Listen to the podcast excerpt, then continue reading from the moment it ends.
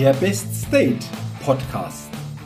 Impulse für deine Inspiration, Motivation und für eine wahre innere Stärke. Der Podcast ist für alle Menschen, die mehr aus sich, ihren Erlebnissen, ihren Ergebnissen und ihrem persönlichen und beruflichen Leben machen wollen, die immer wieder ein ganz besonderes Ausrufezeichen in ihrem Leben setzen wollen.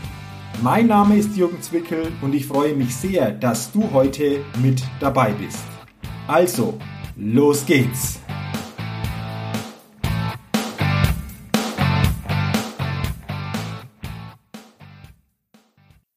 Hallo und herzlich willkommen zur 167. Ausgabe des Best Date Podcast. Der Podcast, der immer wieder ein ganz besonderes Ausrufezeichen bei den Hörerinnen und Hörern setzen will. Und ich bin mir sicher, dass wir heute mit dieser Ausgabe auch wieder ein besonderes Ausrufezeichen setzen, denn ich habe mir wieder einen ganz spannenden und sehr interessanten Interviewgast eingeladen. Mein heutiger Interviewgast ist Vortragsredner, Speaker, Trainer und Coach zu den Themen Burnout-Prävention, Leistungsfähigkeit und auch Performance. Also alleine das klingt schon sehr, sehr spannend und deswegen bin ich sehr gespannt auf unser heutiges Podcast-Interview und begrüße ganz herzlich im Podcast Holger Krake. Holger, herzlich willkommen und schön, dass du dir die Zeit für unser Gespräch nimmst. Sehr, sehr gerne. Holger, ich habe schon gesagt, du bist ja auch Vortragsredner, Speaker, Trainer, Coach, bist im Unternehmensbereich unterwegs zu diesen Themen Burnout-Prävention. Wie schaffen wir es, die Leistungsfähigkeit zu steigern, auch unsere Performance auf einem guten Level zu halten? Und für mich stellt sich da die Frage und sicherlich auch für viele Zuhörerinnen und Zuhörer, wie bist du denn dahin gekommen? Denn wir aus unserem Bereich, Vortragsredner oder Trainer, wir waren das ja nicht schon immer, sondern es gibt ja auch eine Vorgeschichte. Wie sieht denn deine Geschichte davor aus zu dem, was du heute machst? Ich glaube, wir haben äh, vielleicht fast alle das Gefühl, dass wir zufällig dahin kommen, wo wir, wo wir heute sind obwohl ich skeptisch bin, ob es dann wirklich Zufälle sind. Ich denke, es gibt immer einen Hintergrund, es gibt immer einen Weg, der uns dahin bringt. Ähm, ich habe in meinem, ich sage immer, ich habe das erste Leben gehabt und, und jetzt das zweite. Mhm. Und sage, in meinem ersten Leben bin ich ganz normal Betriebswirt. Ich habe lange Zeit Marketing und Werbung gemacht. Ich äh, hatte eine eigene Werbeagentur. Und ja, es gab, ich glaube, es gab einen relativ langen Prozess dahin, wo ich gesagt habe, ist das eigentlich meins, was ich hier tue oder ähm, interessiert mich das eigentlich, was ich hier mache? Wir waren sehr stark Dialogmarketing orientiert, das heißt sehr abschlussorientiert. Schließt einer mehr ein Abo ab, ja oder nein? Und für mich hat sich das über einen recht langen Zeitraum hingezogen, dass ich gesagt habe, es ist mir eigentlich egal, ob noch jemand ein Abo abschließt oder nicht. Also für uns als Agentur war es natürlich wichtig und auch für unsere Kunden, für mich persönlich aber nicht. Mhm. Und dann gab es eine Phase, das war so 2008, 2009, wo ich für mich mehr und mehr gemerkt habe, nein, das ist nicht das, was ich möchte. Ich, ich, ich weiß noch gar nicht, was ich möchte, aber ich wusste zunächst mal, das, was ich da äh, gemacht habe, wollte ich nicht mehr. Und es war eine Phase, in der ich auch für mich gemerkt habe, mir geht's nicht gut. Mhm. Ich hätte aber nie sagen können, was jetzt da ist oder warum es mir nicht gut geht ich merkte halt an vielen Dingen, es fiel mir, es fiel mir sehr schwer, Sachen schnell umzusetzen. Ähm, ich habe teilweise das Gefühl gehabt, ich bin sehr, sehr ineffizient, obwohl ich im Büro saß. Das haben nur nicht so viele mitbekommen, weil ich Mitarbeiter hatte, die sehr, sehr gut waren zu dem Zeitpunkt. Aber für mich selber fühlte sich das nicht richtig an, fühlte sich nicht gut an. Und dann kam, halb zog es ihn, halb sank er hin. Wir haben dann unseren größten Kunden verloren, ähm, der bei uns aber einen ganz großen Teil unseres Umsatzes ausmachte. Und zunächst mal war das natürlich insbesondere für meine Mitarbeiter ein Schock, was da passiert ist. Ich sage, wir haben vier Vorstandsvorsitzende bei diesem Unternehmen überlebt. Ähm, beim fünften Vorstandsvorsitzenden hat er gesagt, ich glaube, wir probieren mal eine andere Agentur. Mhm. Das ist total normal. Mhm. Ähm, es war aber für mich dann die Möglichkeit zu sagen, Jetzt musst du was anderes tun. Jetzt hast du aber die Möglichkeit, auch diese Agentur dran zu geben. Und ich habe meinen Mitarbeitern damals gesagt, sucht euch bitte in Ruhe etwas Neues. Ihr habt ein Dreivierteljahr lang Zeit. Ich weiß noch nicht, was ich machen möchte als nächstes. Ich weiß aber, dass ich keine Werbeagentur mehr sein mag. Und so habe ich es dann auch umgesetzt. Ähm, die hatten alle was Neues gefunden. Dafür bin ich bis heute sehr, sehr dankbar. Und ich habe mir dann erstmal ein bisschen Zeit genommen, äh, Dinge zu tun, für die ich vielleicht vorher keine Zeit hatte. Ich habe mich ein bisschen mit Magie beschäftigt. Ich habe äh, Bauchreden gelernt, weil ich immer wissen wollte, kann man das lernen oder ist das ein gottgegebenes Talent? Heute weiß ich, ja, man kann es lernen. ähm, bin durch die Gegend gereist in Länder, in denen ich noch nicht gewesen bin. Und dann saß ich bei einem, beim Eisessen mit einer Bekannten von mir und sie erzählte über das Thema Burnout und dass sie das einer Freundin empfahl, die gerade nicht wusste, was sie beruflich machen sollte. Und ich hörte ihr zu und dachte, das klingt total spannend. Und ich selber hatte auch zu dem Zeitpunkt schon zehn Jahre Persönlichkeitsentwicklungstrainings gegeben an einer Akademie und dachte, ja, mit Menschen zu arbeiten, das ist etwas, was ich sehr gerne mag.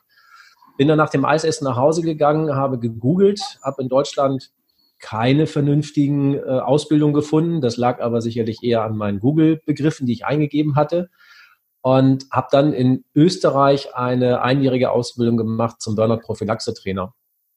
Und als ich dann in dieser Ausbildung saß, war es für mich auch so, als wir über, über Symptome gesprochen haben, dass ich da saß und sagte, äh, das habe ich auch. Ähm, ja, das habe ich auch. Oh, das habe ich auch. Also ich wusste dann plötzlich, als man mich damit konfrontiert hat, was man da für Symptome hat, wusste ich, dass ich relativ weit in einem, ja, in einem Erschöpfungssyndrom mich befand. Ich war nie ausgefallen, mhm. aber ich wusste jetzt, was ich dann eigentlich habe. Und für mich war diese Ausbildung in Österreich, in, in Wien, so ein Beginn einer Reise, die bis heute anhält, die ich extrem spannend finde, die sich immer weiterentwickelt hat, weil das weißt du ja auch, wenn man da mal anfängt, sich in diesem Bereich zu, ähm, ja, zu, zu umzuorientieren oder überhaupt zu orientieren, dann findet man links und rechts so viele Dinge, die spannend sind, wo man aufpassen muss, dass man sich nicht verläuft. Ich glaube, das ist mir bis heute sehr gut gelungen. Ähm, aber für mich ist das eine ganz, ganz spannende Reise. Und ich habe gerade vorgestern noch mit einem Bekannten von mir im Auto gesessen, als ich ihn zum Flughafen gefahren habe.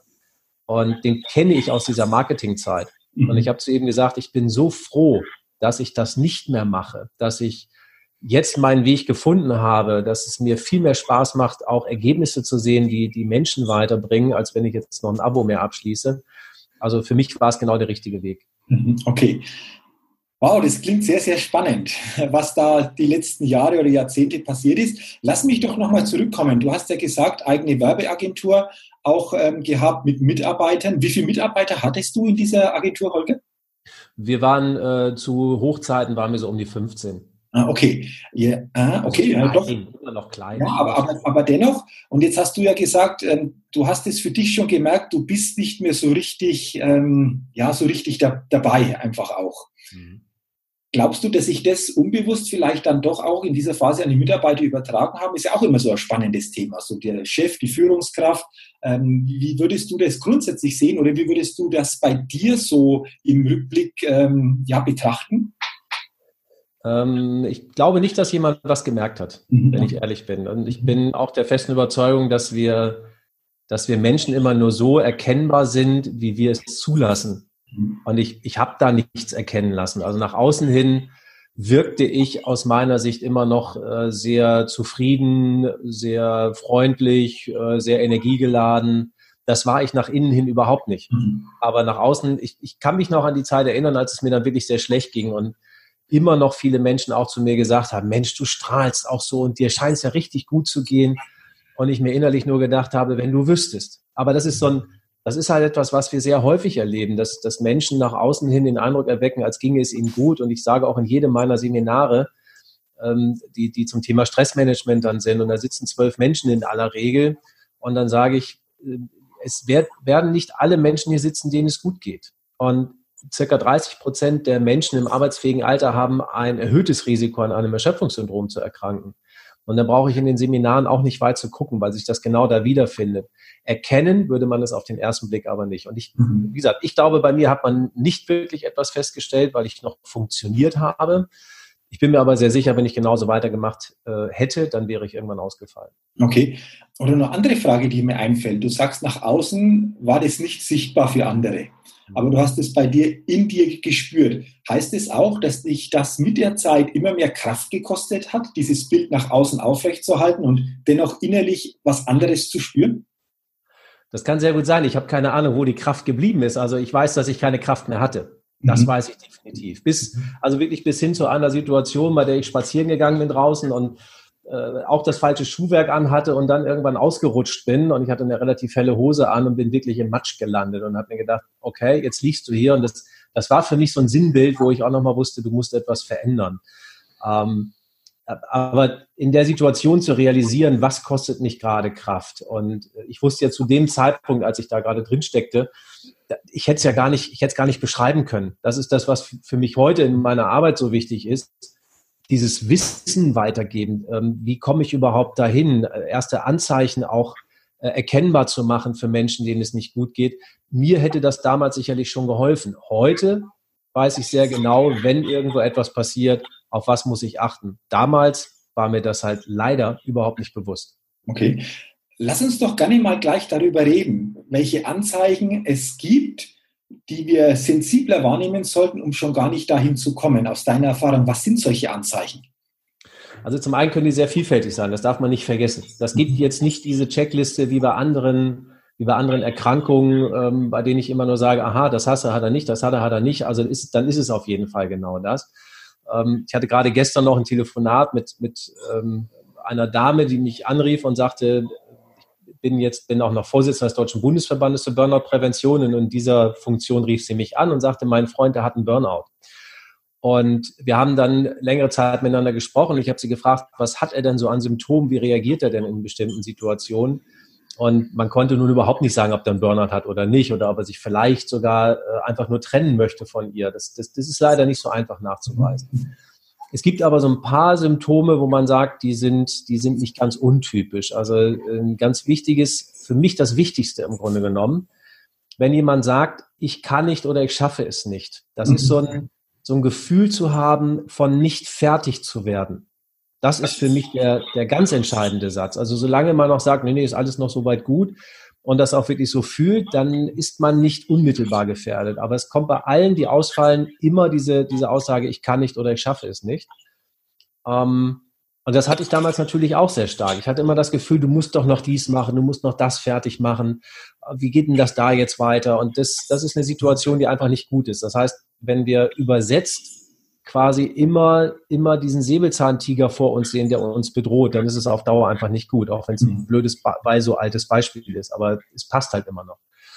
Und so ein Einzelding kann man es, glaube ich, auch an sich feststellen, dass Dinge nicht in Ordnung sind, äh, wenn man feststellt, dass ich wirklich nicht mehr abschalten kann. Also eine relativ typische Situation ist, ich lege mich abends um 10 Uhr ins Bett und ich habe das Gefühl, dass in meinem Kopf noch eine Party gefeiert wird. Mhm.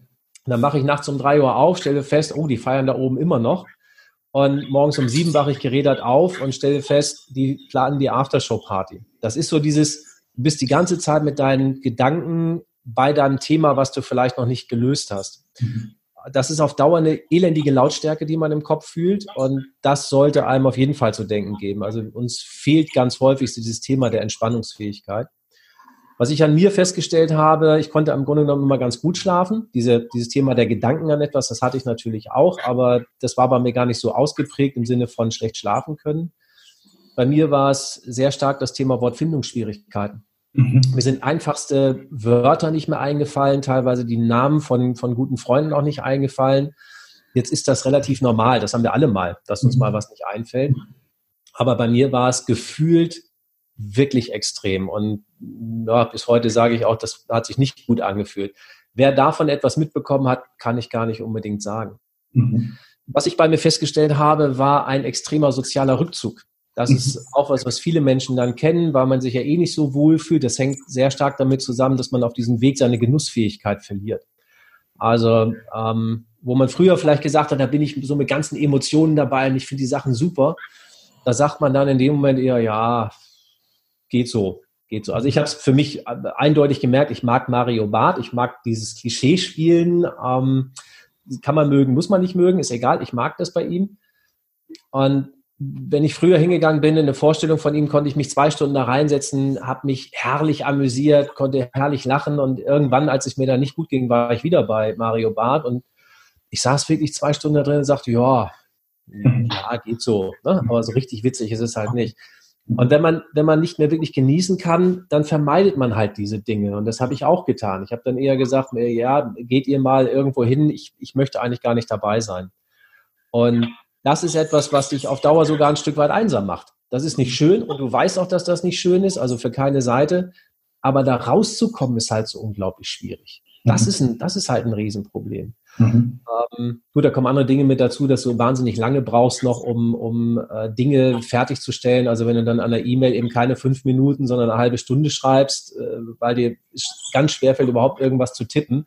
Das ist so ein, so ein Sammelsurium an Dingen. Also es könnte jetzt noch viele mehr, viel mehr Dinge aufzählen. Das waren jetzt so im Wesentlichen die Dinge, die bei mir gewesen sind. Aber es ist halt unglaublich vielfältig. Okay. Okay, aber schon mal interessant. Ähm, ich stelle mir das gerade so vor, wie du es beschrieben hast, dass das dann irgendwann so eine Spirale ist, die sich nach unten bewegt, oder? Ja, das ist es auch. Das Problem, was wir nur haben, ist, wir merken das nicht. Mhm. Also ähm, ich, ich sage immer, das, das, ist so wie, das ist so wie Radioaktivität, dieser Prozess. Du siehst ihn nicht, riechst ihn nicht, schmeckst ihn nicht, hörst ihn nicht. Wenn du ihn selber spürst, dann ist es halt meistens schon zu spät. Mhm. Das, was ich ganz gerne zeige in meinen, in meinen Seminaren, ist eine, eine Abbildung, die hat ein äh, Herr Freudenberger mal entwickelt. Das war also einer der ersten, der gesagt hat, äh, oder den Begriff Burnout überhaupt geprägt hat. Und er hat versucht, mal diesen Ablauf in ein Schema zu pressen. Und hat das gemacht anhand einer, quasi anhand einer Uhr, also so zwölf Phasen, die er definiert hat. Die muss man nicht immer genauso durchlaufen. Aber ich zeige das immer ganz gerne und sage, was meint ihr eigentlich, ab wann man selber für sich realisiert, dass da etwas nicht in Ordnung ist? Und es fängt schon so bei zwei Uhr oder drei Uhr an, dass man sagt, ich werde vergesslich oder ich rauche mehr, ich trinke mehr Kaffee, irgendwas in der Richtung. Und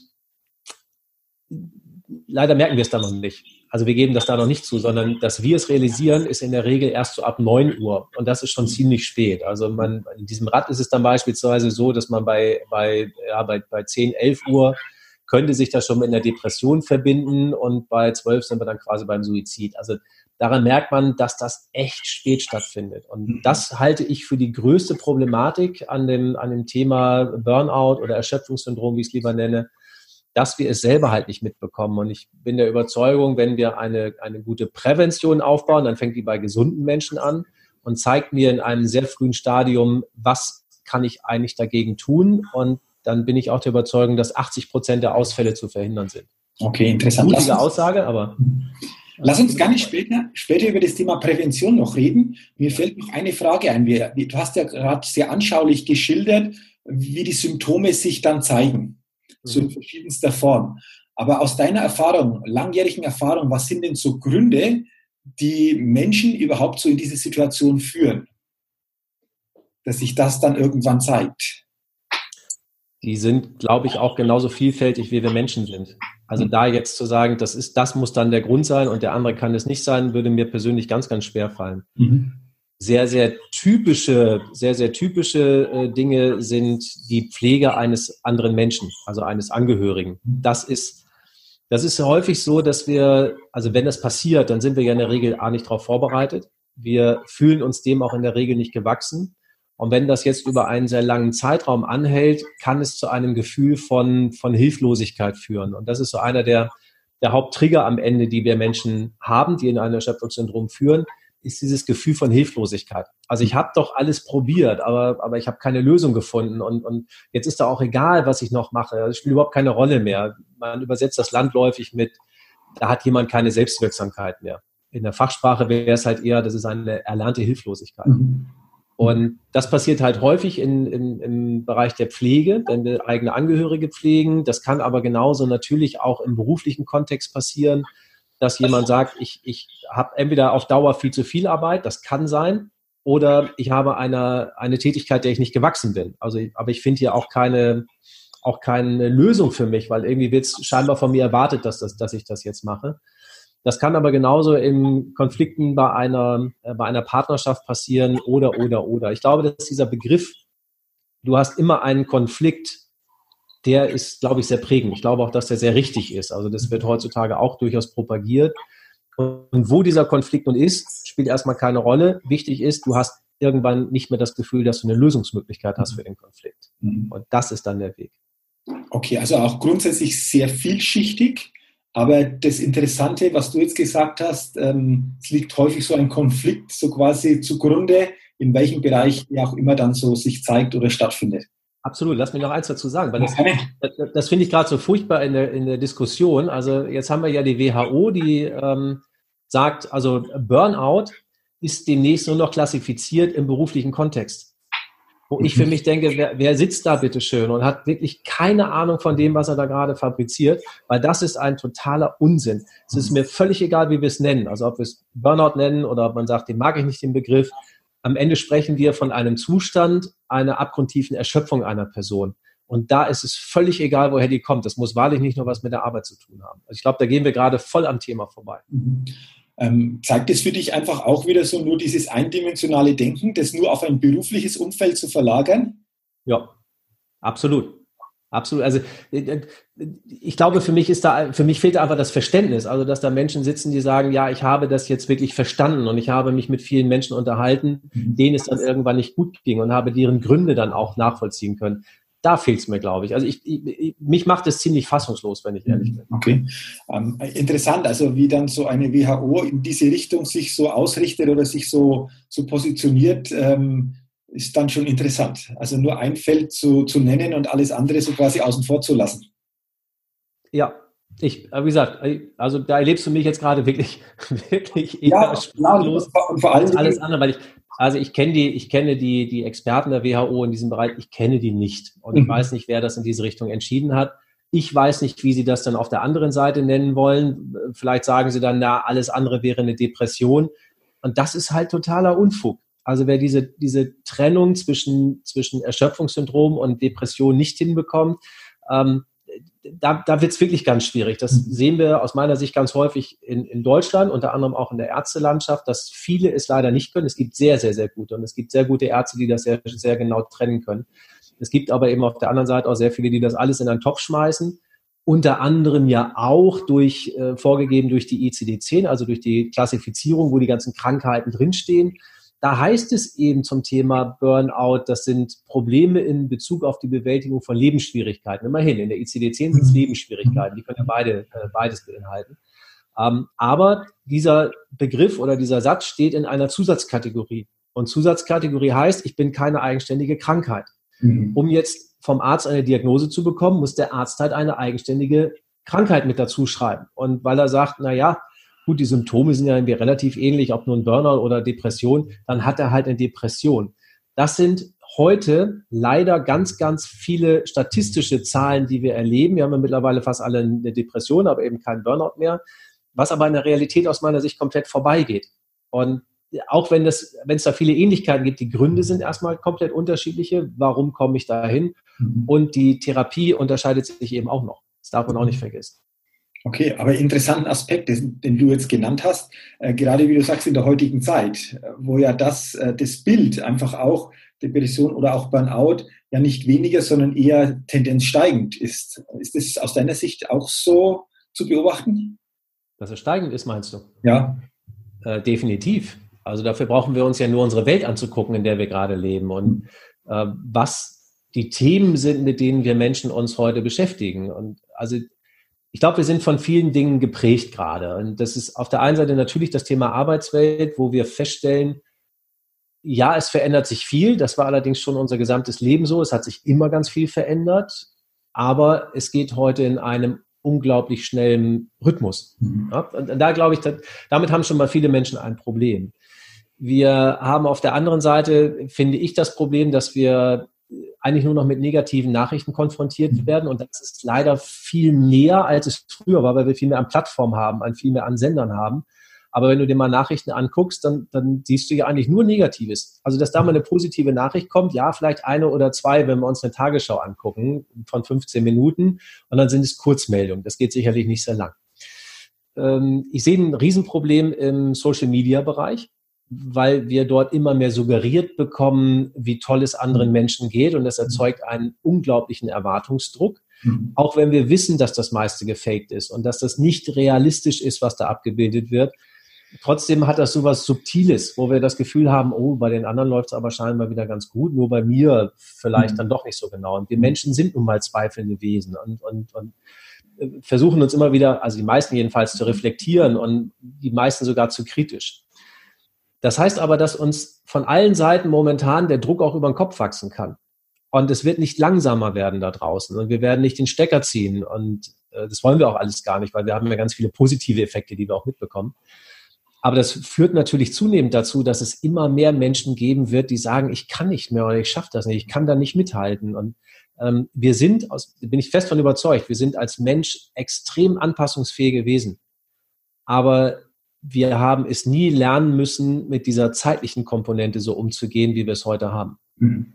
Auch, auch, wenn wir jetzt sagen, Mensch, vor 30 Jahren haben die Leute genau das Gleiche gesagt. Also unsere, als unsere Eltern so alt waren, wie wir es jetzt sind, da haben die wahrscheinlich auch gesagt, boah, das ändert sich alles so schnell und, und, und, und, und. Ja, auch da ging es sicherlich auch schon vielen Menschen nicht gut und diesen, das, was wir heute als Erschöpfungssyndrom oder als Burnout kennen, es gab schon vor über 100 Jahren, da haben sie es halt Neurasthenie genannt. Das war auch so dieses Gefühl von nicht zur Ruhe zu kommen.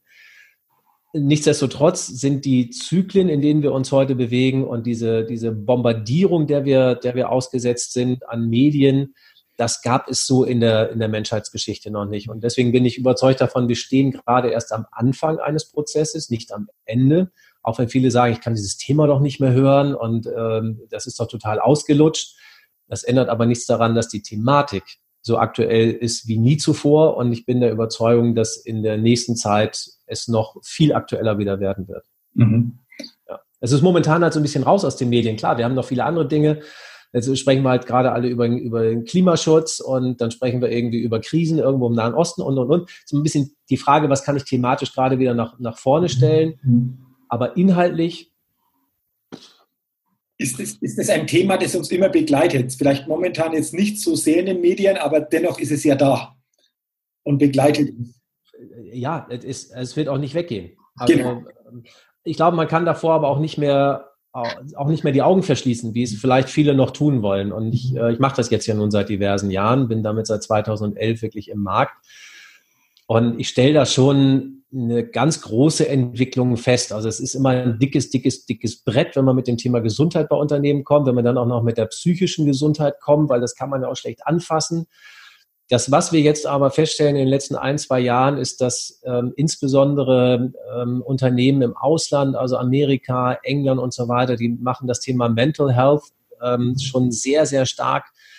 Und auch wir in Deutschland können uns dem gar nicht verschließen. Und ich habe vor einer Woche noch auf der Messe, in, in, war ich auf der Messe in Köln bei der Zukunft Personal und dann sprach ich mit jemandem aus Holland und er sagte dann, du, wenn bei uns jemand ausfällt, bei unserem Gesundheitssystem ist das so, ich muss zwei Jahre lang diese Person weiter bezahlen.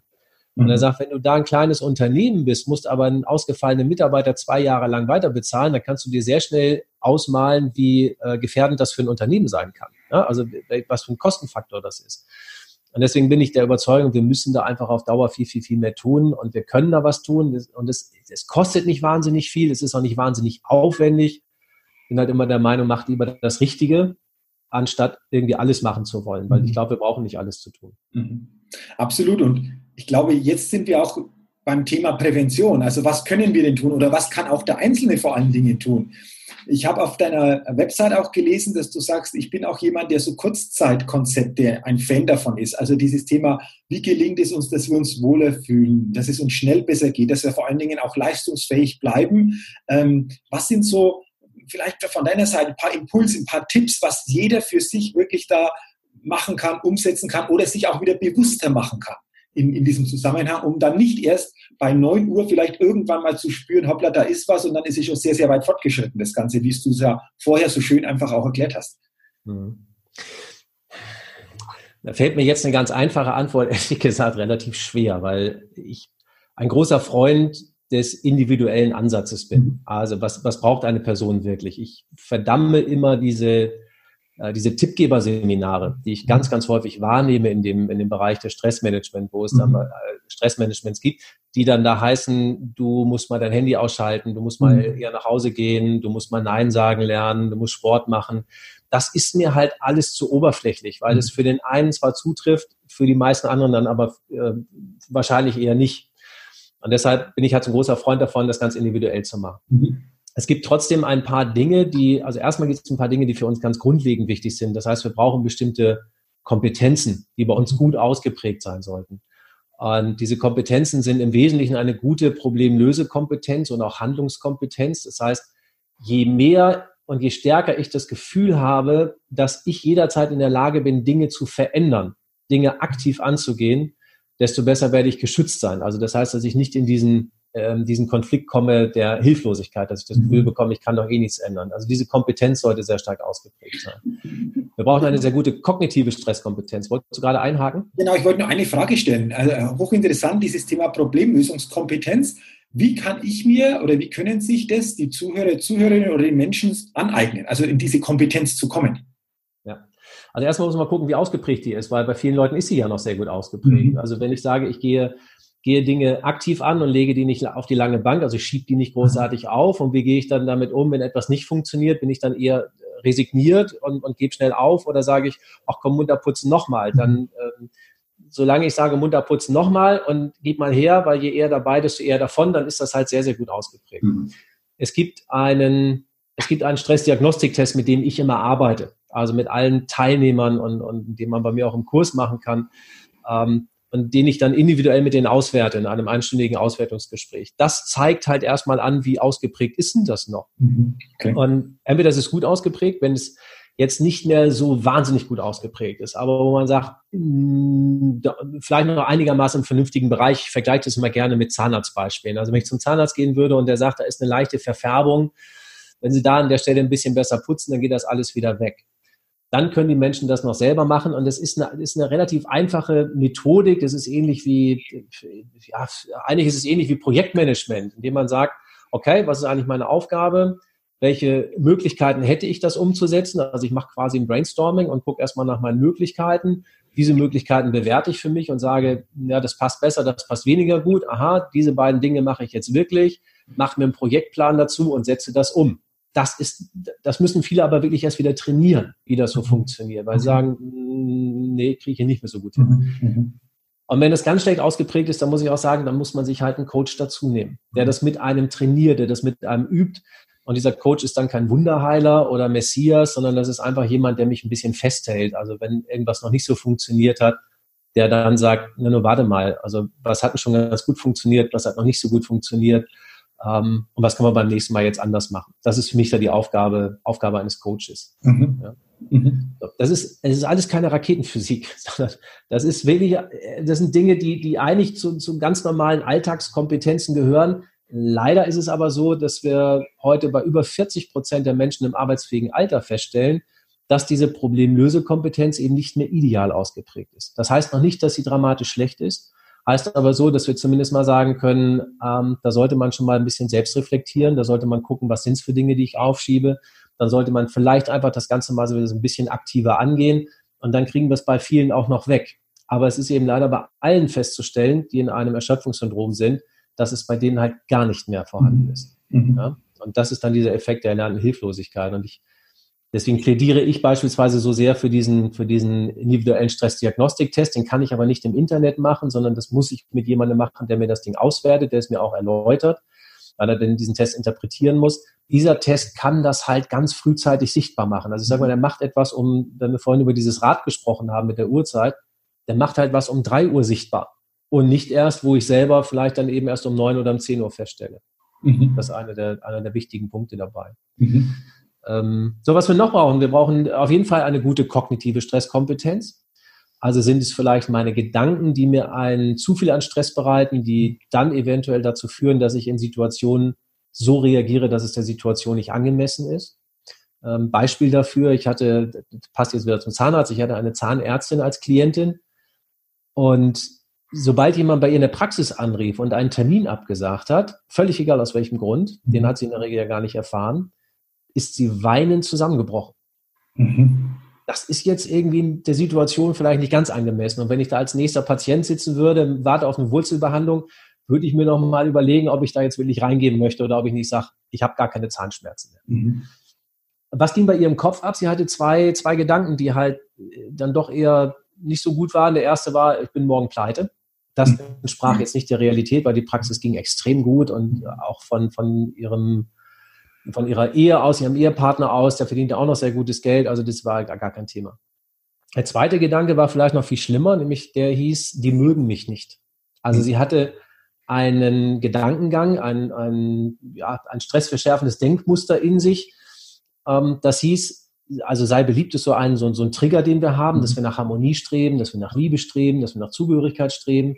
Und bei ihr war das aber so extrem ausgeprägt, dass für sie ein solcher Anruf mit der Absage eine Form von Liebesentzug darstellte. Und dann sollten wir irgendwas daran tun, weil dann ist es halt einfach nicht mehr gut. Okay. Und dann sich das so emotional gezeigt hat, wie du es beschrieben hast, sehr extrem gezeigt hat. Ja, das ist aber nicht unnormal. Also bei Menschen, wo das wirklich, wo, wo das übersteigert da ist, äh, sind, können das halt ganz normale Reaktionen sein. Aber da macht es halt wirklich Sinn, dass wir was dagegen tun. Mhm. So, was wir noch brauchen auf jeden Fall ist eine gute Entspannungskompetenz. Die fehlt leider auch ganz vielen. Und das heißt nicht mal einfach mal ein Buch zu lesen, sondern auch wirklich entspannen zu können in dem Moment und nicht sagen, ich habe fünf Seiten gelesen, ich weiß aber nicht mehr, was da steht.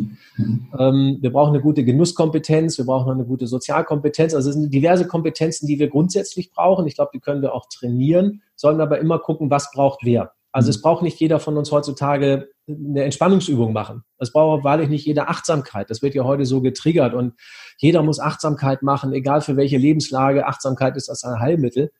Halte ich für totalen Quatsch. Es ist es ist von der Ursprungsidee her eine Mischung aus Zen, buddhistischem Yoga, Meditation. Und damit ist es wahnsinnig gut im Bereich der Entspannungstechniken aufgehoben und es hilft ganz, ganz, ganz vielen Menschen. Da bin ich total dabei. Aber ein Heilmittel ist es eben nicht. Also wenn bei mir die Problemlösekompetenz nicht in Ordnung ist, hilft mir nicht Achtsamkeit. Und Achtsamkeit hat ein ganz großes Problem aus meiner Sicht. Und das ist, ich akzeptiere jetzt das, was um mich herum ist und suche im Grunde genommen die Lösung in mir selbst. Mhm. Ja, also, dass ich mich, dass ich mich anpasse. Ähm, damit gebe ich noch mehr Problemlösekompetenz auf, weil ich sage, ja, dann verändere ich halt gar nicht mehr nach außen. Und das ist, ist das eher gefährlich und da müssen wir, glaube ich, echt aufpassen, was da passiert. Okay. Wenn wir Achtsamkeit mit Bewusstheit übersetzen würden, dann bin ich wieder dabei. Dann sage ich, weil bewusster werden sollten wir uns, glaube ich, alle, und dann spreche ich aber eher über Selbstreflexion, die sollten wir uns gönnen, die sollten wir uns auch reichlich gönnen. Das macht total viel Sinn. Jetzt habe ich ganz viel drumherum erzählt, aber du wolltest eigentlich einfache Tipps haben. Und ich habe einfache Tipps zum, zum Thema, zum Thema ähm, Kurzzeitkonzepte. Und aber das war interessant, einfach mal diese Kompetenzen sich nochmal bewusst zu machen. Das ist ja auch so ein Punkt. Einfach mal da drüber zu gucken und sagen, okay, wie sieht es denn aus mit meiner Genusskompetenz, Entspannungskompetenz? Wie bin ich denn da unterwegs? Und ähm, vielleicht gibt es ja doch noch so ein, zwei, drei konkrete Tipps, wo du sagst, ähm, die Klar, wieder individuell natürlich, wie du es beschrieben hast, ist jeder natürlich anders, aber man sagt, da ist man schon mal ganz gut ausgerichtet, wenn man da einfach bewusster eventuell auch wieder drauf achtet. Ähm, die gibt es auf jeden Fall. Es ist für mich immer so, so gibt es nur verschiedene Ebenen. Ne? Also mhm. worüber wir jetzt gerade gesprochen haben, das ist etwas, äh, wie ich finde, was sehr tiefgreifend ist, wie wir dauerhaft gesund bleiben können, leistungsfähig bleiben können, auch motiviert bleiben können, wie diese Kompetenzen einfach gut ausgeprägt sind. Das ähm, richtet sich auch alles ähm, an einem Stresspräventionsmodell aus, was entwickelt worden ist, nicht von mir, sondern von Professor Gerd Kaluza. Mhm. Und dieses Stresspräventionsmodell ist auch anerkannt von Spitzenverbänden der Krankenkassen und ist eben dieses, dieses man nennt es auch multimodale Stressmodell. Ich glaube, dass das ganz wichtig ist. Das wäre für mich aber ein echter Präventionsansatz. Wenn ich das noch kombiniere mit diesem Stressdiagnostiktest, von dem ich gesprochen habe, dann ist das eine extrem coole Geschichte, wie wir Menschen lange Zeit gesund halten können. Wenn man sagt, lass uns mal ein paar Impulse setzen, das ist ja dann die zweite Geschichte. Das geht natürlich auch. Also ich bin heute der Überzeugung, was vielen und, und wir versuchen uns immer zu fokussieren in der heutigen Zeit. Also mhm. Fokus ist ja so ein ganz wichtiges Thema. Und wir werden natürlich immer alle schneller abgelenkt heutzutage. Das sehe ich auch so. Ein Problem ist aber, wir fokussieren uns eben nicht besser, wenn wir uns versuchen, noch mehr zu fokussieren. Sondern um sich besser zu fokussieren, müssen wir uns eigentlich eher mehr entspannen. Mhm. Dann ist die Frage, was führt im Grunde genommen dazu, dass wir entspannter mit uns und mit unserer Umwelt umgehen. Und das tut uns dann sicherlich schon mal gut. Dafür ähm, sehe ich ein paar Ansätze, also einen relativ einfachen Ansatz, den sehe ich im, im Thema der Dankbarkeit. Ich mhm. glaube, dass wir es heute vergessen oder viel zu häufig vergessen, dankbar zu sein. Wir werden meistens erst daran erinnert, wenn wir irgendwo feststellen, da geht es jemandem gar nicht gut oder es ist jemand gestorben oder wie auch immer. Und dann kommen wir dazu, Mensch, was kann ich dankbar sein dafür, dass es mir so geht, wie es mir geht. Und eine ganz einfache Übung zum Thema Dankbarkeit wäre es, zu sagen, äh, pack dir doch jeden Morgen drei Steine oder drei Knöpfe irgendeine rechte Jacken oder deine rechte Hosentasche. Und was immer dir im Laufe des Tages passiert an guten Dingen, worüber du dich gefreut hast, die du wertschätzt, wofür du dankbar bist, dann lasse einen Stein einfach in die andere Tasche, also auf die linke Seite wandern. Und wenn du abends feststellst, dass nur mindestens ein Stein die Seite gewechselt hast, dann kannst du dir ähm, oder dann hast du schon einen Tag verbracht, der es wert gewesen ist zu leben und du kannst dich daran erinnern. Du kannst es natürlich ergänzen mit, ich schreibe das dann auch noch auf, pack mir das irgendwo in eine, in ein Gefäß und wenn es mir mal nicht gut geht, dann hole ich halt all diese schönen Dinge wieder raus, die mir passiert sind. Mhm. Ich glaube nur, wir haben ja gerade über Bewusstsein gesprochen und da bin ich der Überzeugung, wenn wir mehr für dieses Bewusstsein tun, dann ist schon, ist schon eine ganze Menge, äh, uns eine ganze Menge geholfen. Äh, was wir auf jeden Fall auch brauchen, ist eine möglichst realistische Erwartungshaltung. Weil mhm. wir, wir unterliegen ja heute sehr stark so einem Erwartungsdruck, der, wie wir es vorhin auch gehabt haben, der uns vielleicht von außen aufoktroyiert wird. Und zum Thema Erwartungshaltung relativ einfach kann man sagen, formuliere doch vielleicht mal Dinge etwas anders für dich im Leben, weil viele, also Erwartungen sind ja nichts Schlechtes. Ne? Erwartungen sind, ähm, ich nenne es immer, das sind äh, imaginative Vorwegnahmen eines von mir gewünschten Ereignisses oder Zieles, was ich habe. Und das ist ja toll, wenn ich das habe. Ich soll ja nicht ziellos durchs Leben gehen. Aber schwierig werden die Sachen dann, wenn du sie beginnen lässt mit ich muss oder ich sollte. Weil dann kriegt das so eine, so eine Form von Absolutität, wo du sagst, das muss jetzt aber auch wirklich passieren. Ich mhm. fordere das quasi ein und dann bin ich natürlich enttäuscht, wenn es nicht passiert.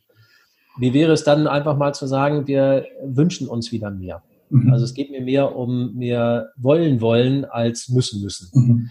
Und wenn ich Sätze beginnen lasse mit ich wünsche mir das, dann kann das passieren, das muss aber nicht passieren. Ich wünsche mir auch Dinge zu Weihnachten oder ich wünsche mir Dinge, wenn eine Sternschnuppe irgendwie am Himmel vorbeifliegt. Aber gut, wenn die Wünsche nicht in Erfüllung gehen, ja, war ja nur ein Wunsch.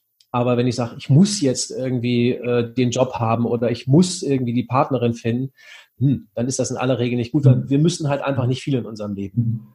Mhm. Außer ein ganz paar Dinge, die halt so da sind.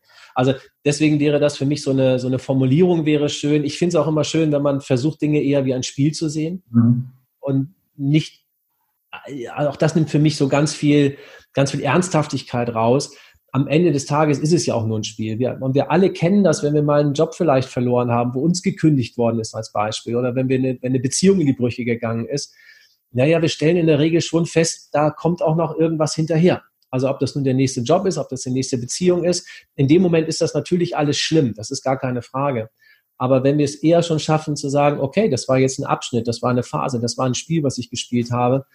Mal gucken, ähm, was das nächste Spiel für mich so mitbringt dann glaube ich, gewinnen wir auch da ganz, ganz viel. Das sind mal so, so, so einfache Tipps.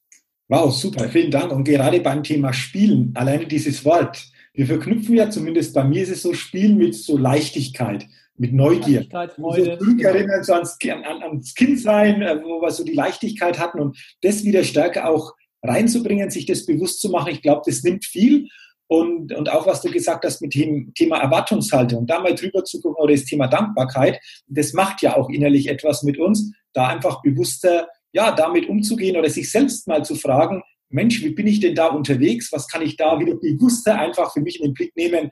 Ähm, denke ich, äh, super. Also danke für, für, diese, für diese Impulse, für diese Tipps, auch für diese Hintergründe mit den Kompetenzen. Ich glaube, das war sehr, sehr spannend, einfach mal die verschiedenen Ebenen auch zu sehen, was da so alles reinspielt und dass es eben dann doch individuell ist, wie ist was in welcher Form ausgeprägt oder auch nicht zum derzeitigen ähm, Stand. Also von dem her herzlichen Dank. Und Olga, wir können uns wahrscheinlich noch stundenlang weiter unterhalten und austauschen. Ich habe noch gar nichts zu Kurzzeitkonzepten gesagt. Ja, ja, genau. Also das, das, kommt, das kommt auch noch zum Thema Kurzzeitkonzepte. Ähm, Ganz kurz vielleicht, was steckt da dahinter oder, oder, oder wie bist du darauf gekommen und, und wie greift das dann vor allen Dingen? Ja.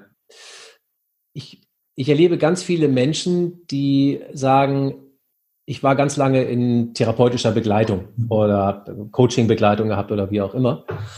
Und dann sagen die, ja, ich habe mich auch total verstanden. Also ich weiß jetzt, warum ich so bin, wie ich bin und warum ich so reagiere, wie ich reagiere. Und dann fragt man, ja, geht es dir dann besser? Dann kommt häufig die Antwort, nö. Mhm. Weil halt einfach sich an den Emotionen bei den Menschen nichts verändert hat. Dass sie, das heißt, sie reagieren im Grunde genommen auf die Trigger immer noch genau so, wie sie auch vorher schon reagiert haben, obwohl sie sich genau verstanden haben. Und das ist für mich so ein, so ein Ansporn, wo ich sage, ich bin der Überzeugung, es gibt, es gibt Methoden, die wir, die wir nutzen können, die eben genau mit diesen Emotionen im Hintergrund arbeiten. Das mhm. heißt nicht, dass wir Dinge vergessen machen, ganz und gar nicht, weil das ist, kann doch gar nicht die Idee sein. Aber es gibt eben Methoden, mit denen wir unsere Emotionsregulation verbessern. Das heißt, wenn dieser Trigger wiederkommt, dass ich dann anders, rationaler, entspannter darauf reagieren kann. Und das ist die Idee im Grunde genommen von, von nahezu jedem Kurzzeitkonzept, mit dem ich mich beschäftige. Es ist egal, ob wir über Wingwave sprechen, ob wir mhm. über Hypnose sprechen, ob wir über äh, andere Dinge auch noch sprechen, also Neurofeedback zum Beispiel sprechen, mhm. geht eigentlich immer darum, ähm, gegen gewisse emotionale Trigger besser gewappnet zu sein. Mhm. Ja. Jetzt ist das, aber die Thematik ist meistens die, dass man sagt, für die allermeisten Kurzzeitkonzepte, und ich habe da Menschen erlebt, die wirklich innerhalb kürzester Zeit, also innerhalb von einer, von, von einer Behandlung, von einer Stunde, ähm, völlig, völlig symptomfrei waren. Und das finde ich so faszinierend. Und wenn man sagt, ich probiere das einfach mal aus, merkt man auch sehr schnell, ist das eine Technik für mich oder ist es halt keine Technik für mich. Also ich brauche jetzt nicht wie bei einer, wie bei einer Psychotherapie, die in vielen Fällen ganz, ganz, ganz richtig und ganz sinnvoll ist, aber ich brauche in der Regel eben nicht 20, 30 Mal irgendwo hinzugehen und zu gucken, geht es mir jetzt besser, ja oder nein, sondern in aller Regel brauche ich einen bis maximal dreimal, um festzustellen, passiert da was für mich mhm. oder muss ich mir vielleicht irgendwas anderes suchen. Mhm. Meistens brauchen wir nur allerdings einen, einen Trainer oder einen Coach dafür oder einen Therapeuten, der uns da durchleitet und anleitet. Das ist bei den Kurzzeitkonzepten, jetzt kann man sagen, das Negative. Ich glaube, damit, wenn jemand damit sehr ähm, ja, ich sag mal, sehr respektvoll umgeht mit diesen Methoden, ist es aber auch sehr sinnvoll, jemanden zu haben, der ihn da durchleitet. Es gibt ja heute so diese, diese ich mache das alles selbst Mentalität und jetzt dokter ich da mal rum und es gibt mittlerweile auch im Neurofeedback-Bereich Geräte, wo ich, wo die ich mir aufsetzen kann, wo es heißt, damit trainiere ich halt bestimmte Regionen meines Gehirns. Da muss man manchmal auch ein bisschen vorsichtig sein, dass man nichts Falsches trainiert. Also weder an noch abtrainieren. Absolut. Kann ich nur bestätigen und das, was du jetzt sagst, auch unterstreichen mit diesem Thema Kurzzeitkonzepte. Ich habe das auch schon erlebt, dass es in, in kurzer Zeit wirklich rapide Veränderungen gegeben hat ins Positive, was oft über Jahre äh, mitgetragen wurde und dann sich schnell verändert hat. Und das ist eben auch häufig so, was ich erlebe, dass manche eben dann so einen Glaubenssatz haben, ja, wenn es so schnell geht, äh, wie, kann das sein? Also das ist ja auch so, so, so der, der Punkt, was ich häufig erlebt habe. Aber genau das gibt's. Und äh, das ist einfach dieses Spannende, ähm, dass es oft nicht lang über Monate und Jahre gehen muss, sondern durchaus eine schnelle Möglichkeit gibt, auch emotionale Trigger, wie du es genannt hast, zu verändern und da natürlich dann auch eine innere Befreiung für sich zu spüren. In welcher Form dann auch immer, das ist ja auch wieder dann unterschiedlich. Hm. Also ich bin ja immer ein ganz großer Freund von, äh, von Konzepten, die wissenschaftlich belegt sind weil ich glaube ich selber auch ein sehr, ein sehr rationaler Mensch bin. Also wenn mir jemand kommt, ich, ich kann zwar auch was mit spirituellen Dingen anfangen, nicht mit esoterischen, aber mit spirituellen Dingen. Aber ich mag das eben auch ganz gerne, wenn es erklärbar ist. Wenn man sagt, das ist, das ist die Idee, die dahinter steckt, die ist nachvollziehbar, die ist für die meisten Menschen dann auch nachvollziehbar. Das finde ich schon sehr gut, weil dann kannst du die Menschen in aller Regel auch überzeugen. Und wie gesagt, wenn man, natürlich ist immer das Beste, man hat die Menschen erleben lassen und sie stellen dann plötzlich etwas fest. Und wir hatten jetzt ja auch im Vorfeld miteinander gesprochen über zum Beispiel über das herzfokussierte Atmen oder man sagt auch Herzratenvariabilität, gibt es ja verschiedene Begrifflichkeiten dafür. Und ähm, du hast auch gesehen, wie schnell das geht mit so einem Biofeedback-Gerät, wo man einfach dann noch was sehen kann. Und dieses, dieses Sehen können ist natürlich unglaublich faszinierend. Schön ist, dass eine Technik ist, für die ich wirklich keinen brauche. Aber damit überzeuge ich natürlich auch ITler beispielsweise, die sagen, ja, oh, das mag ja alles sein, aber wenn die sehen anhand von, von Linien, aha, da bewegt sich etwas und das sieht jetzt wirklich besser aus und das innerhalb kürzester Zeit, ich mag das sehr gerne, Menschen auch damit überzeugen zu können. Also es ist nicht alles so, wo man sagt, ja, muss ich dran glauben oder muss ich nicht dran glauben. Ähm, nö, vieles davon kann man heute einfach gut belegen oder auch eben gut erklären, warum das so gut funktioniert. Und dann wird es eben für viele nachvollziehbar und dann ist die Chance einfach, dass sich mehr darauf einlassen können. Das ist ja dann einfach auch der, der, der Hintergrund und von dem her, glaube ich, eine tolle Sache. Ja, also super, danke. Ich sage es nochmal, wir können uns wahrscheinlich noch stundenlang weiter unterhalten, weil es ein ganz, ganz spannendes Thema ist. Und ich glaube, du hast viele interessante und inspirierende Gedanken reingebracht, auch sich selbst mal wieder bewusst zu hinterfragen wie bin ich selbst unterwegs denn, wo spüre ich an mancher Stelle etwas, äh, was kann ich da für mich tun? Oder sich selbst mal die, die Frage zu stellen, was tut mir wirklich auch wieder gut, was habe ich vielleicht schon längere Zeit vernachlässigt, wo ich jetzt mal wieder stärker draufblicken sollte, wie auch immer dieser Bereich dann beim Einzelnen wieder aussieht, aber alleine dieses Bewusstsein dafür zu schaffen, ähm, war schon sehr, sehr wertvoll, Holger. Vielen Dank schon mal dafür, für deine ganzen Inspirationen, Gedanken und Impulse, die du reingegeben hast. Sehr, sehr gerne. Ich glaube, das können wir, also das meiste davon kennen wir ja auch wirklich. Das ist ja jetzt nicht so, dass man sagt, da ist jetzt alles neu erfunden und wie du es eben gerade schon gesagt hast, genau darum geht es, sich die Sachen wieder bewusst zu machen, ähm, immer mal wieder darüber nachzudenken. Also ich, ich habe jetzt gerade angefangen, einen, einen wöchentlichen Feelgood-Tipp äh, zu erstellen, den, den man auch äh, kostenlos abonnieren kann. Natürlich sind da ganz viele Tipps dann mit dabei, wo man sagt, Ähm, natürlich kenne ich das. Aber sich dessen wieder bewusst zu werden, das ist, glaube ich, das ist, glaube ich, der entscheidende Punkt. Ja. Und dafür jetzt schon vielen Dank, dass du dieses Bewusstsein heute durch dieses Interview und diesen Podcast wieder unterstützt hast, hast, dass das beim einen und anderen einfach wieder stärker, auch was das Thema betrifft, was letztendlich mich selbst ja betrifft. Es geht ja immer uns um, um uns selbst, da einfach wieder, wieder stärker ins Bewusstsein gerückt worden ist. Vielen Dank schon jetzt dafür. Und äh, wir haben es ja auch vorher besprochen, Holger. Also zum Ende gibt es ja bei mir so eine Schnellfragerunde. so ein, eine Frage mit der Bitte um eine kurze Antwort. Es sind ein paar Fragen, aber ich bin jetzt echt gespannt, welche Antworten du jetzt auf diese, diese Fragen mir gibst. Wenn du soweit bist, dann starte ich ganz gerne mit dir diese Schnellfragerunde. Jederzeit. Okay, Holger, aus deiner Sicht, was sind denn so drei große Stärken von dir? Zielstrebigkeit, mhm. Offenheit, und ähm, ähm, äh, ja, äh, Neugierde. Mhm. Immer Neugierde. Okay, okay, cool. Dann auf der anderen Seite, wir alle haben natürlich Fähigkeiten, die mal stärker ausgeprägt sind, aber auch Bereiche, wo wir sagen, ja, das weiß ich, das ist so eine Schwäche. Ähm, was ist das bei dir, so eine, eine Schwäche? Äh, ich habe ich hab, definitiv habe ich ganz, ganz viele Schwächen. Und äh, ich sage jetzt durchaus mal zwei. Das, das, das eine ist Ungeduld. Ich bin mhm. ein sehr ungeduldiger Mensch, mhm. äh, wenn ich etwas haben möchte. Das liegt aber am Sternzeichen Schütze vielleicht. Und das zweite ist, was ich auch zugeben muss, das ist deutlich besser geworden, aber es passiert immer noch mal, ist Unpünktlichkeit im privaten Bereich. Okay. Zusatz im privaten Bereich, oder? Äh, ja, definitiv. Also definitiv. Das habe ich im beruflichen Kontext kommt es, äh, ist früher auch häufiger vorgekommen, kommt aber mittlerweile nicht mehr vor. Nein. Okay, okay. Ähm, dann, dann gehen wir doch von diesen Fragen Stärke und, und Schwäche zum Thema Gewohnheit. Gewohnheiten haben wir alle, aber aus deiner Sicht würdest du sagen, dass du so eine coole Gewohnheit hast? Wenn ja, wie sieht die aus? Ich freue mich in der Regel, wenn ich es zeitlich hinbekomme, jede Woche donnerstags abends sitzen wir in einer Kneipe zusammen, um zu schocken. Das ist ein Knobelspiel.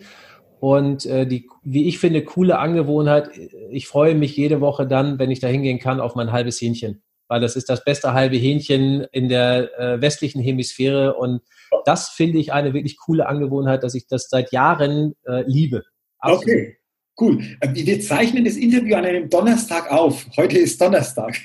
Ist das heute? Heute Abend gibt es, heute Abend gibt es ein halbes Hähnchen. Ah, super. Wir haben den Tag richtig getroffen. Coole Gewohnheit. Sehr schön. Ähm, lass uns mal nach vorne blicken. Welches große Ziel oder welchen großen Wunsch hast du noch? Du hast ja vorher schon von Wünschen gesprochen. Ähm, was mhm. ist bei dir noch so ein großer Wunsch? Äh, für mich ist gerade ein ganz großer Wunsch, dass ich nicht wieder dahin komme, wo ich schon gewesen bin, also in dieses, in dieses Gefühl der Überforderung. Und mhm. ich arbeite auch sehr stringent genau darauf hin, dass das nicht passiert. Das hört sich ja mal alles so einfach an in den letzten Jahren. Das, das wäre alles, äh, alles so einfach und man orientiert sich um und dann mache ich da die Ausbildung und dann ist alles super. Nein, das war natürlich nicht so, sondern es gab in den letzten Jahren äh, ganz, ganz, ganz viele Frustmomente, ganz viele Momente, in denen ich auch gesagt habe, wird es dir vielleicht schon wieder zu viel, wenn du daran denkst, was du noch alles äh, machen musst oder was dann eben auch nicht funktioniert hat. Jetzt bin ich, ähm, jetzt bin ich an einem Stand, wo ich sage, ganz viele Puzzleteile sind genau dahin gefallen, wo sie hingehört sollten. Ähm, und deswegen ist jetzt gerade mein Ziel und mein Wunsch, ich bin äh, dabei, meinen Lebensschwerpunkt ähm, verlagern zu wollen von der Düsseldorfer Ecke äh, Richtung Gran Canaria. Das ist so mein, mein nächstes Ziel, was ich habe, weil ich äh, der Überzeugung bin, ich kann das mit meinen beruflichen Aktivitäten sehr, sehr gut verbinden. Also ich möchte mein Geld weiterhin mit und in Deutschland verdienen. Ähm, aber ich glaube, dass es geht und deswegen ist gerade ein, das ist ein Nahziel, dass ich in einem halben Jahr äh, mich deutlich mehr auf den Kanaren aufhalten werde. Oh, cool. Cool. Das heißt so 2020, äh, wenn du sagst halbes Jahr, wir haben jetzt Ende September, ist es dann für dich so ein Meilenstein, der da gesetzt werden könnte? Absolut. Okay. Also gerade ein Wunsch, ein Wunsch und Ziel, was ich mir erfüllen möchte, das, das, das trage ich schon sehr, sehr, sehr lange mit mir rum. Im Grunde genommen schon seitdem ich mit meinem Studium fertig bin, aber es eigentlich nie funktioniert hat, nie geklappt hat. Jetzt habe ich das Gefühl, ich bin genau in dieser Phase, wo ich es tun kann. Äh, auf der einen Seite ungebunden zu sein, auf der anderen Seite es finanziell eben jetzt auch zu können. Äh, meine Tochter studiert in Hamburg mittlerweile. Also es gibt so viele Rahmenbedingungen, die gerade sagen, wenn nicht jetzt, wann dann? Mhm. Cool, cool. Sehr schön.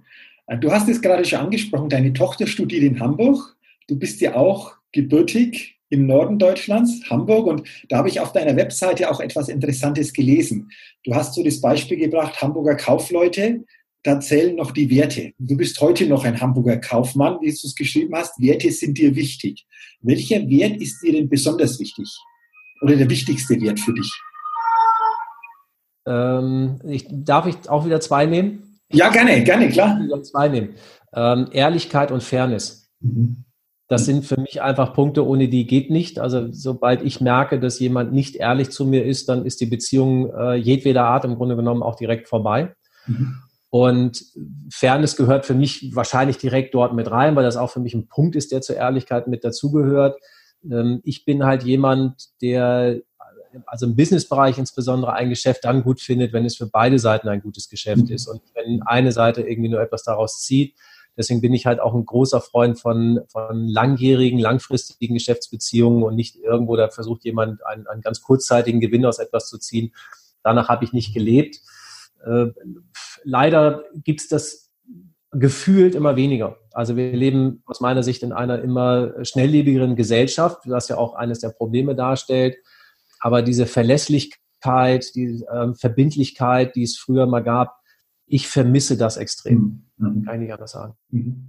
Absolut. Ich glaube, das ist auch ein wichtiges Thema, könnten wir uns auch noch länger unterhalten, aber da einfach auch das Bewusstsein so für die eigenen Werte zu schärfen, bestimmte eigene Werte wieder auch wirklich zu leben, ähm, denke ich, hat auch was. Also Ehrlichkeit und Fairness. Sehr, sehr, sehr, sehr interessant. Ich glaube, es wird heutzutage in vielen ja gar nicht leicht gemacht. Also wenn du heute ins Internet guckst und, und jetzt in, unserem, in unserer Branche, wenn man sagt, man ist, man ist Vortragsredner, Speaker, Neudeutsch, ähm, und wenn man sieht, wie viele Menschen sich da produzieren in diesem Bereich und, und, und äh, sagen, ich bin jetzt auch ganz toller Speaker und das wird einem auch so vorgelebt, du kannst innerhalb kürzester Zeit super erfolgreich sein, super viel Geld verdienen und, und, und, und, und. Ähm, ich glaube, dass es, dass es vielen Menschen heute auch schwer gemacht wird, ihre Werte mhm. zu leben und ausdrücken zu können. Also jetzt, jetzt haben wir ein Alter erreicht, wo wir es vielleicht wieder können. Aber jemand, der, der dann vielleicht sagt, er ist Mitte 20 oder ist gerade mal Anfang 30, ist da vielleicht auch noch nicht so gefestigt, dass er, dass er wirklich konsequent seinen Weg geht. Ich habe das für mich nie so leben wollen, deswegen, ähm, ja, mir ist es halt wichtig. Aber ich glaube, die Zeit heute und die, das Umfeld macht es einem ganz mhm. Dennoch wichtig, diese Werte wieder stärker auch in den Blick zu kriegen. Ja? Das ja, absolut. Ich bin auf die nächste äh, Antwort jetzt gespannt. Du hast viele Sätze schon gehört, sicherlich auch weitergegeben. Gibt es für dich ähm, in deinem Gedanken einen Satz, der für dich der wichtigste bisher war, den du gehört hast? So einen Satz, der, boah, der dich immer begleitet oder schon lange ja. begleitet? Ja, den gibt es. Äh, das ist ein Satz von Ron Sommer, dem ehemaligen äh, Vorstandsvorsitzenden der Deutschen Telekom. Mhm. Und Ron Sommer hat mal gesagt, egal welchen Job ich gemacht habe, es war zu dem Zeitpunkt immer mein Traumjob. Mhm. Und ich habe das für mich mitgenommen. Und das war ein Satz, den ich ähm, den ich versucht habe, für mich auch immer so zu leben, weil ich glaube, wenn man ihn denn so lebt, dann fängst du auch nicht großartig an zu jammern. Dann sind dir auch mal Kleinigkeiten egal, weil äh, egal welchen Job ich mache, der wird, der perfekt wird es nie sein. Also es gibt wahrscheinlich gar keinen Perfektionismus. Aber sich immer wieder daran zu erinnern, und das ist auch mal wieder dieses Bewusstwerden, der Job, den ich jetzt mache, ja, jetzt ist er mein Traumjob. Das ist so ähm, ein bisschen angelehnt an Love it, leave it or change it. Und äh, ist es am Ende halt das Love it. Aber mir ist es dadurch immer relativ einfach gefallen, die Jobs, die ich gemacht habe, auch wirklich zu 100 Prozent zu machen. Und finde den Satz bis heute bis heute toll. Ich habe ihn jetzt längere Zeit nicht mehr im Kopf gehabt, aber schön, dass du mich daran erinnerst. ja, ist auch ein toller Satz, wenn, wenn, wenn du das so gesagt hast, das, das für sich wirken zu lassen, hat, hat etwas. Cool. Ja. Ähm, du hast ja auch, bist ja auch Autor, Buch geschrieben. Auch jetzt ganz spontan ähm, natürlich die Antwort, wenn du eine Biografie über dich schreiben würdest, aus heutiger Sicht, wie könnte jetzt ein ganz spontaner, spontaner Titel lauten, diese Biografie? The Never Ending Story. Okay, das kam jetzt sehr schnell. Also das kam jetzt sehr schnell, diese ja. Antwort. Ja, ja, aber das ist auch so ein, ähm, ich weiß gar nicht, ob ich den Titel irgendwie so wahnsinnig toll finde, weil ich, ähm, weil ich mir natürlich auch wünsche, auf mehr Wünsche anzukommen. Und äh, mein Leben war aber bisher immer daraus geprägt oder davon geprägt, dass ich, dass ich viele Dinge gemacht habe, dass, sie, dass ich sie dann eben die, zu diesem Zeitpunkt auch als Traumjob gemacht habe, ja.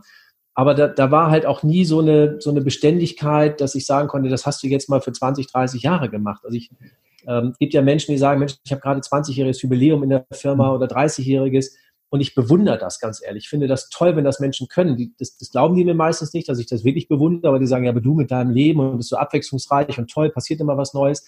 Ja, aber auf der anderen Seite gibt es eben natürlich auch so eine gewisse Sehnsucht danach, nach, äh, nach so einer Beständigkeit, die mhm. andere Menschen dann empfinden. Wir wollen ja häufig das, was wir gerade nicht so haben. Mhm. Ähm, und deswegen sage ich, wünsche mir durchaus auch, also momentan würde es genau mit The Never Ending Story beschrieben sein. Ich wünsche mir aber dann vielleicht noch ein, ein Abschlusskapitel irgendwann dann auch irgendwann mal zu schreiben, wo ich sage, jetzt ist auch gut und ich bin angekommen und die Story hat dann jetzt ein wunderschönes Ende. So. Vielleicht ist ja das dann in Gran Canaria so beim Sonnenuntergang mit dem weiten Blick.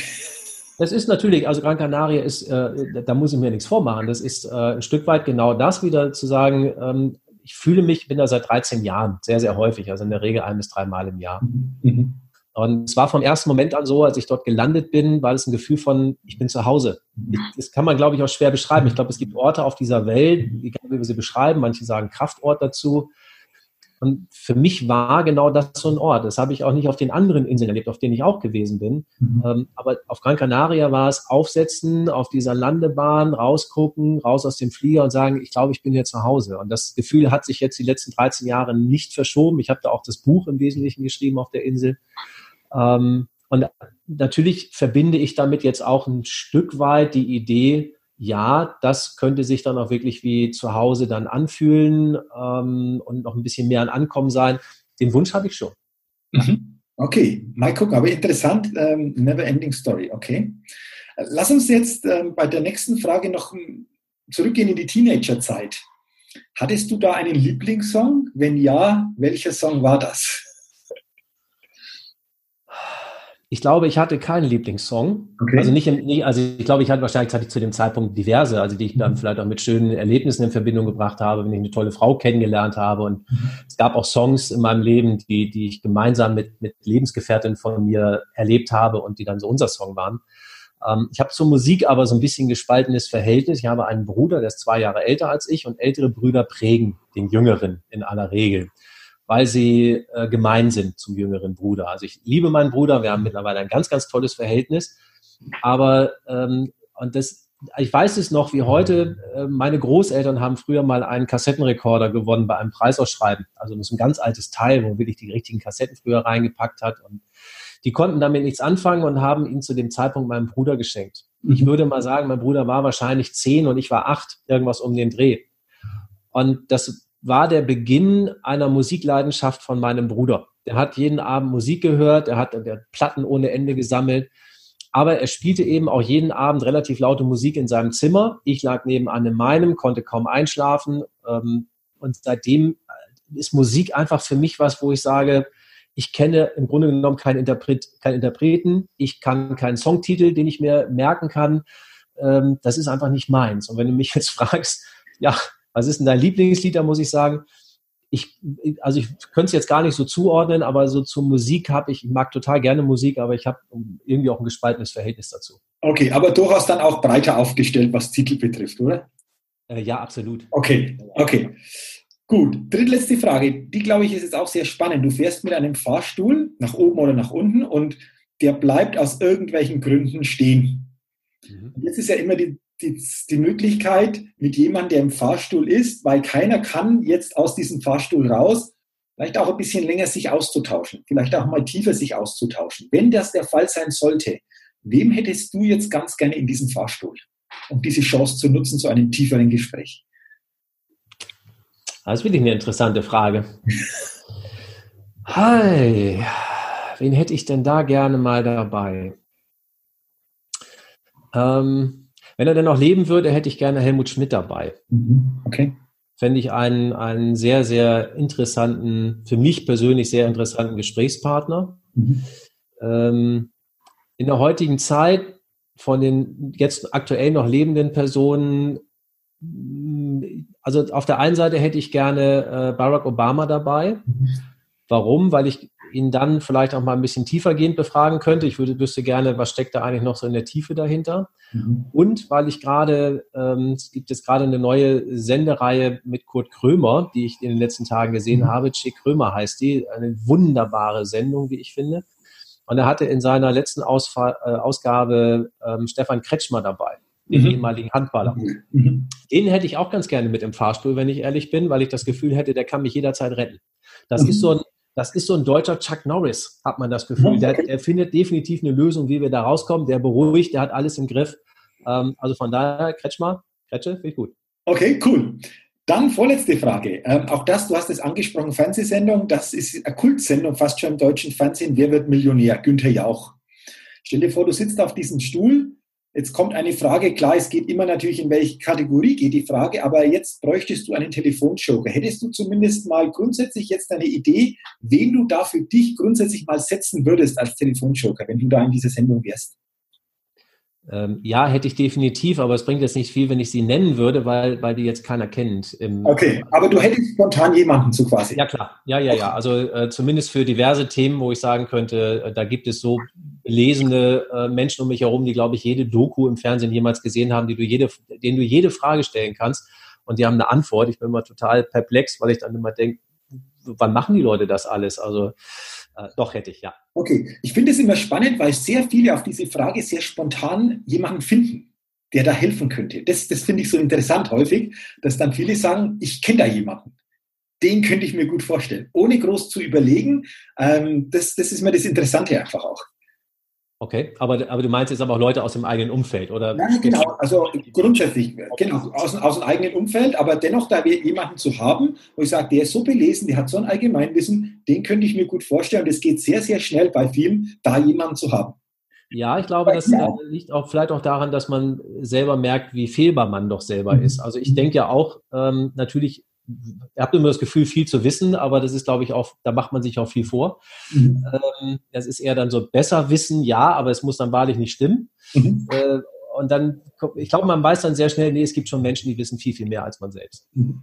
Okay, dann die letzte Frage. Sicherlich jetzt mit einem Augenzwinkern, aber stell dir vor, du kommst auf eine einsame Insel und könntest drei Dinge mitnehmen. Was würdest du mitnehmen? Für was würdest du dich entscheiden, Holger? Ähm, ja, also, ich, also Feuer fände ich schon ganz cool. Also ein. Feuerzeug irgendwie, damit ich Feuer machen kann. Im Idealfall eins, was ein bisschen länger hält. Ähm, ich würde mir, ich würde mir ganz gerne eine Matratze mitnehmen, damit ich, damit ich gut schlafen kann. Und ich glaube, ich würde noch, ich würde noch ein Gewehr mitnehmen mit ganz viel Munition, damit, falls da dann doch wilde Tiere sind, damit ich sie erlegen kann. Okay, interessante Kombination, gab es so noch nie, aber das ist immer spannend, dass das immer neue Kombinationen sind von den drei Dingen. Du, herzlichen Dank für deine Offenheit, auch in dieser Schnellfragerunde, dich einfach auch noch persönlicher kennenzulernen. Äh, vielen Dank für die Offenheit, dass du dich eingelassen hast. Und grundsätzlich nochmal vielen Dank für deine Zeit, für deine tollen Gedanken, für deine Inspiration. Äh, mir hat sehr, sehr viel Freude gemacht und ich bin sicher, dass die Hörerinnen und Hörer des Best Date Podcasts viel für sich aus unserem Podcast-Interview herausziehen können. Und vielen Dank nochmal an dich. Danke für die Einladung. Es hat mir auch sehr viel Spaß gemacht. Gerne. Und gleichzeitig habe ich jetzt noch eine Bitte an dich, so den letzten Gedanken zum Abschluss noch weiterzugeben, wo du sagst, das ist mein Schlussgedanke und den möchte ich gerne noch weitergeben an die Hörerinnen und Hörer. Ich glaube, dass es ganz wichtig für uns ist, dass wir aufhören, Dingen hinterher zu jagen. Ich glaube, wenn wir es schaffen, nicht ständig Dingen hinterher zu jagen, ist es der erste Tag, wo wir wirklich etwas gewinnen können. Nämlich ganz viel für uns gewinnen, an Zeit, an Ruhe, an Entspannung. Ähm, ja, das wäre, ist für mich so das Wichtigste, das nochmal mitzugeben. Jage nicht allem hinterher, es macht keinen Sinn. Danke. Schönes Schlussstatement. Ähm, glaube, da steckt auch sehr, sehr viel drin. Vielen Dank nochmal. Dir weiterhin alles, alles Gute für die nächsten Monate, für deine Pläne. Du hast es ja angesprochen, dich stärker nach Gran Canaria zu orientieren. Dafür alles, alles Gute und wie gesagt, nochmal herzlichen Dank für deine Zeit und für deine Offenheit.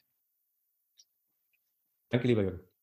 Ja, liebe Hörerinnen und liebe Hörer, danke auch an dich, dass du heute wieder bei dieser Folge mit dabei warst. Ich wünsche dir, dass du viele Impulse für dich mitnehmen kannst, dir wieder manches bewusster machst und Dafür wünsche ich dir natürlich auch alles, alles Gute und viel Erfolg, das umzusetzen. Freue mich natürlich, wenn du beim nächsten Mal auch wieder mit dabei bist und hineinhörst. Bis dahin wünsche ich dir alles, alles Gute und denke immer daran, bei allem, was du tust, entdecke in dir, was möglich ist. Bis zum nächsten Mal, dein Jürgen. Hi, ich bin's nochmal. Hat dir dieser Podcast gefallen? Wenn dir dieser Podcast gefallen hat, dann gib mir sehr gerne bei iTunes eine 5-Sterne-Rezession und wenn du noch mehr Zeit hast, gerne auch ein persönliches Feedback, damit ich den Best State Podcast immer weiter verbessern kann. Ach ja, und wenn du noch mehr zu mir und meinen Themen wissen willst, dann geh auf die Seite www.jürgenzwickel.com. Mach's gut, dein Jürgen.